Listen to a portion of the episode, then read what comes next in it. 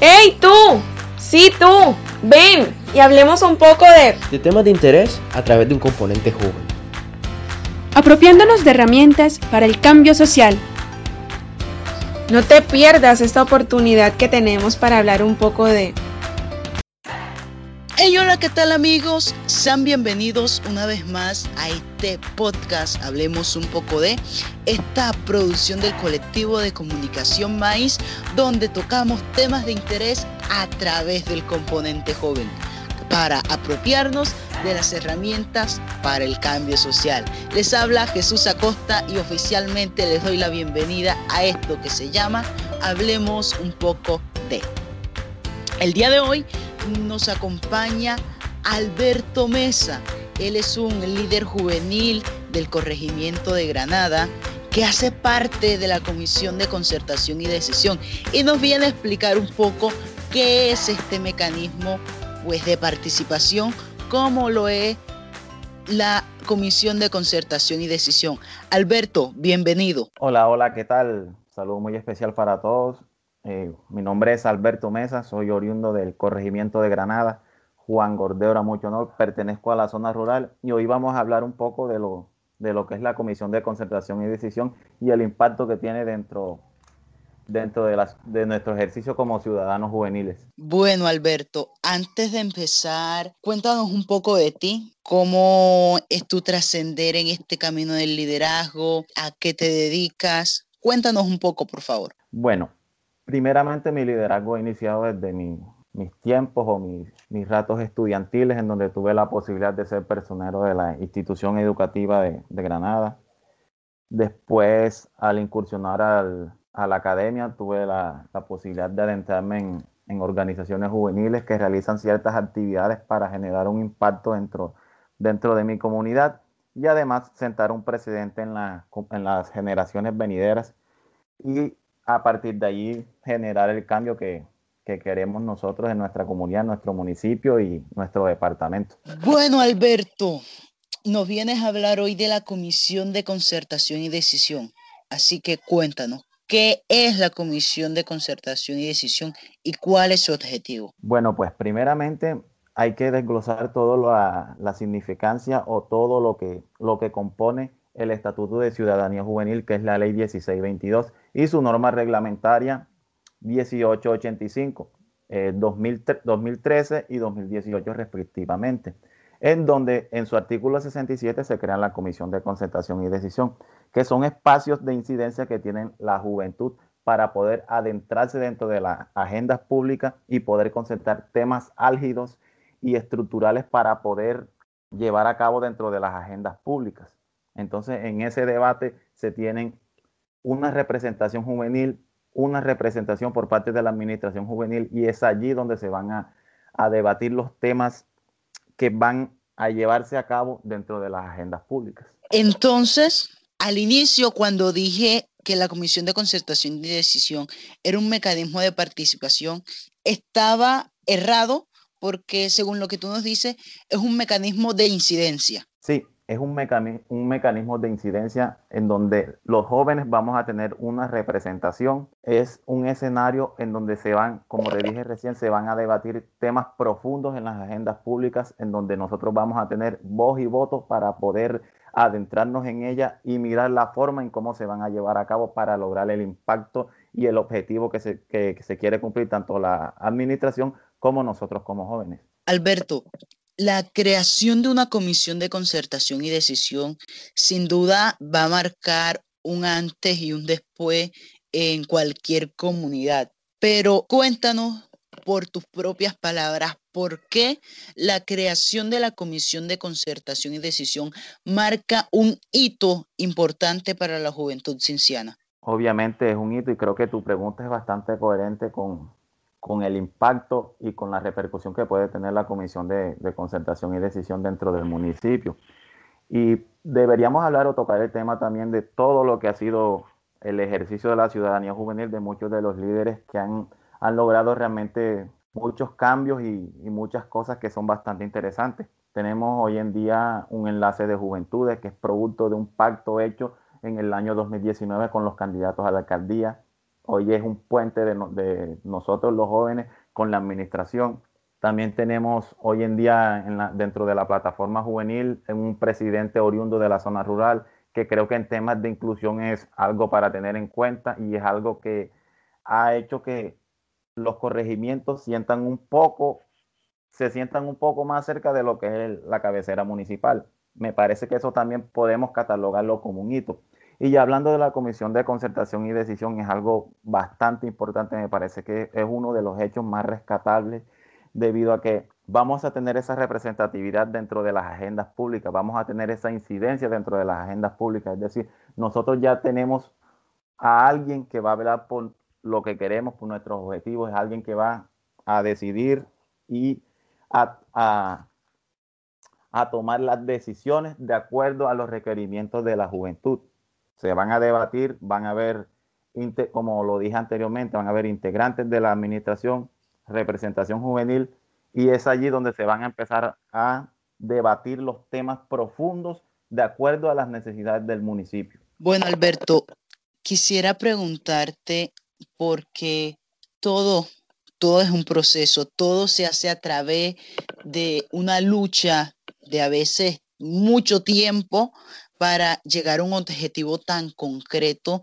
como es la creación de una comisión de concertación y decisión. Así que cuéntanos cómo fue el proceso para la creación de la comisión de concertación y decisión y cuando se da el proceso, cómo son elegidos los, las personas que iban a, a participar dentro de esta comisión.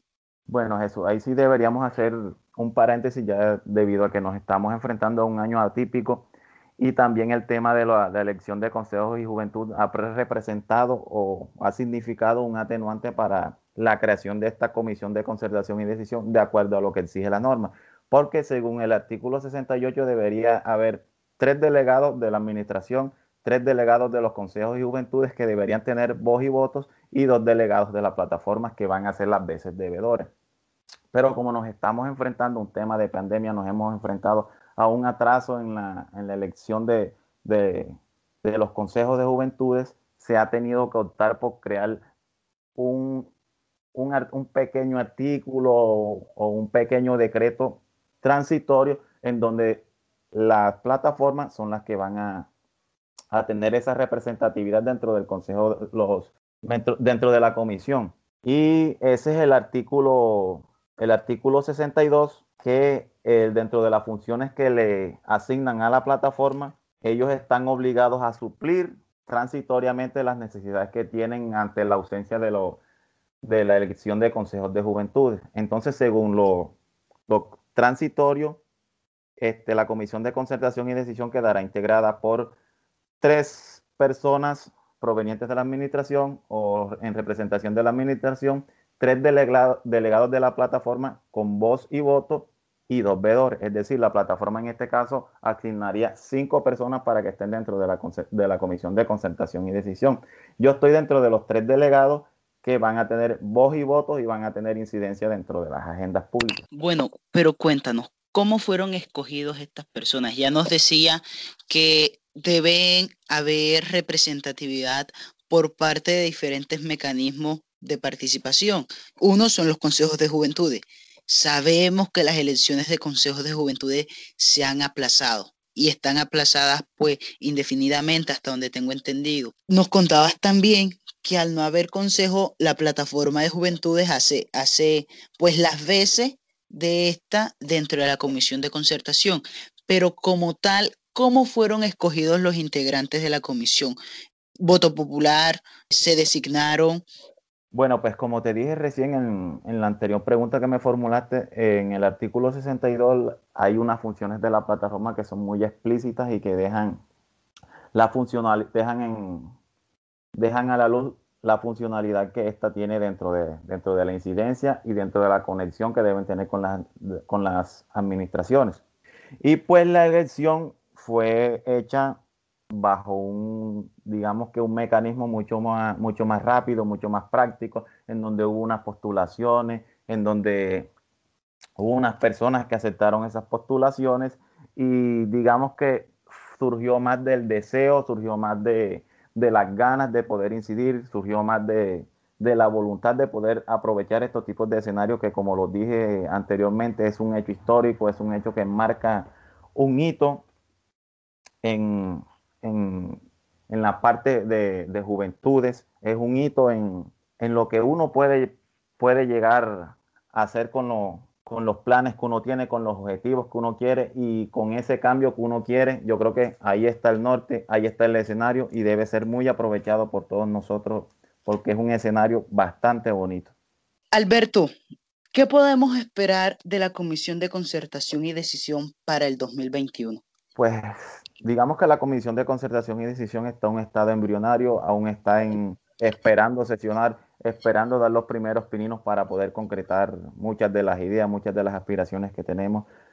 Aún estamos a puertas de poder sesionar, estamos a puertas de, de poder ya concretar muchas cosas y de la Comisión de Concertación y Decisión para este 2021 esperen mucho trabajo, esperen mucho rigor, esperen mucho análisis de lo que, de lo que es la agenda pública, de lo que es el plan de desarrollo, hacer un análisis meticuloso de cada una de las acciones que va a llevar la administración a cabo, poder dar sugerencias, porque como lo, lo, lo dijimos anteriormente, hay personas dentro de la Comisión de Concertación y Decisión que tienen voz y voto para poder modificar la agenda pública la, para poder dar sugerencias y que éstas sean escuchadas y además llevadas a cabo, pero claro, bajo ciertos parámetros y bajo, bajo cierta legalidad que muchas de nuestras sugerencias pueden tener. Alberto, tú nos comentas eh, de las sesiones. La Comisión de Concertación y Decisión sesiona. ¿Cómo se lleva a cabo una sesión por parte de la Comisión de Concertación y Decisión? ¿Es convocada por alguien? espontáneamente ellos deciden sesionar? Cuéntanos un poco. Pues ya la Comisión de Concertación y Decisión por parte de la Administración hemos notado la mejor disposición, hemos notado que tienen toda la disponibilidad para poder sesionar y estamos esperando a que se concreten ciertos, ciertos temas o ciertos aspectos que ya son un poco más administrativos, ya son un poco más, digamos que de de, manejo interno que deben ser solucionadas para poder sesionar inmediatamente. Ya ellos nos han extendido la invitación, han tenido conversaciones con nuestro enlace de juventudes y ya están esperando que nosotros concretemos ciertos temas para poder inmediatamente sesionar y empezar a tomar y a empoderarnos de este escenario. Bueno, ya para despedirnos, Alberto, tú nos dices que esperemos gran trabajo de la Comisión de Concertación y Decisión para este año. Pero antes de despedirnos, además de esperar gran trabajo, ¿cuál es ese mensaje que tú le quieres dejar a la juventud que nos escucha? Eh, el mensaje que quisiera dejarle a toda la juventud es que tenemos a nuestras espaldas una responsabilidad bastante grande. Enmarcamos el presente y el futuro de toda una generación que ha estado adentrada en la, en la desidia, en no aprovechar muchos de los espacios que constitucionalmente tenemos. Entonces, creo que la Comisión de Concertación y Decisión, el Enlace de Juventudes, son una muestra clara de que nosotros podemos incidir en la forma en cómo las administraciones concretan las agendas públicas y cómo las llevan a cabo. Entonces, a partir de allí podemos generar ese tipo de acciones que coayuden al desarrollo de todo nuestro entorno, de todo lo que significa nuestro territorio, no solo a nivel municipal, sino a nivel departamental. A partir de la incidencia podemos conseguir bastantes cosas, podemos conseguir muchos de nuestros objetivos, podemos lograr cierta homogeneidad en el desarrollo de, nuestros municipios, que ha sido bastante desigual en cuanto a sus estructuras, en cuanto a su desarrollo económico. Hay mucha desigualdad de nuestra cabecera municipal, con respecto a los municipios. Entonces, ¿qué queremos hacer? mediante el aprovechamiento de estos espacios, lograr que esa brecha logre disminuirse y que a partir de esa homogeneidad que queremos lograr se concrete un desarrollo y un cambio de todo nuestro entorno a nivel social, político y económico. El mensaje que queremos también transmitir a la juventud es que hay muchos espacios en los cuales pueden mostrar sus talentos, en los cuales pueden que estos signifiquen y se conviertan en su proyecto de vida.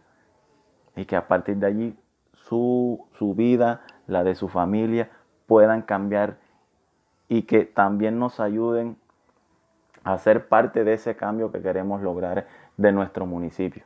Alberto, gracias por acompañarnos y hablarnos un poco de la Comisión de Concertación y Decisión. Esperamos tenerte nuevamente por acá para que nos cuente cómo van los procesos que adelante este importante mecanismo de incidencia juvenil.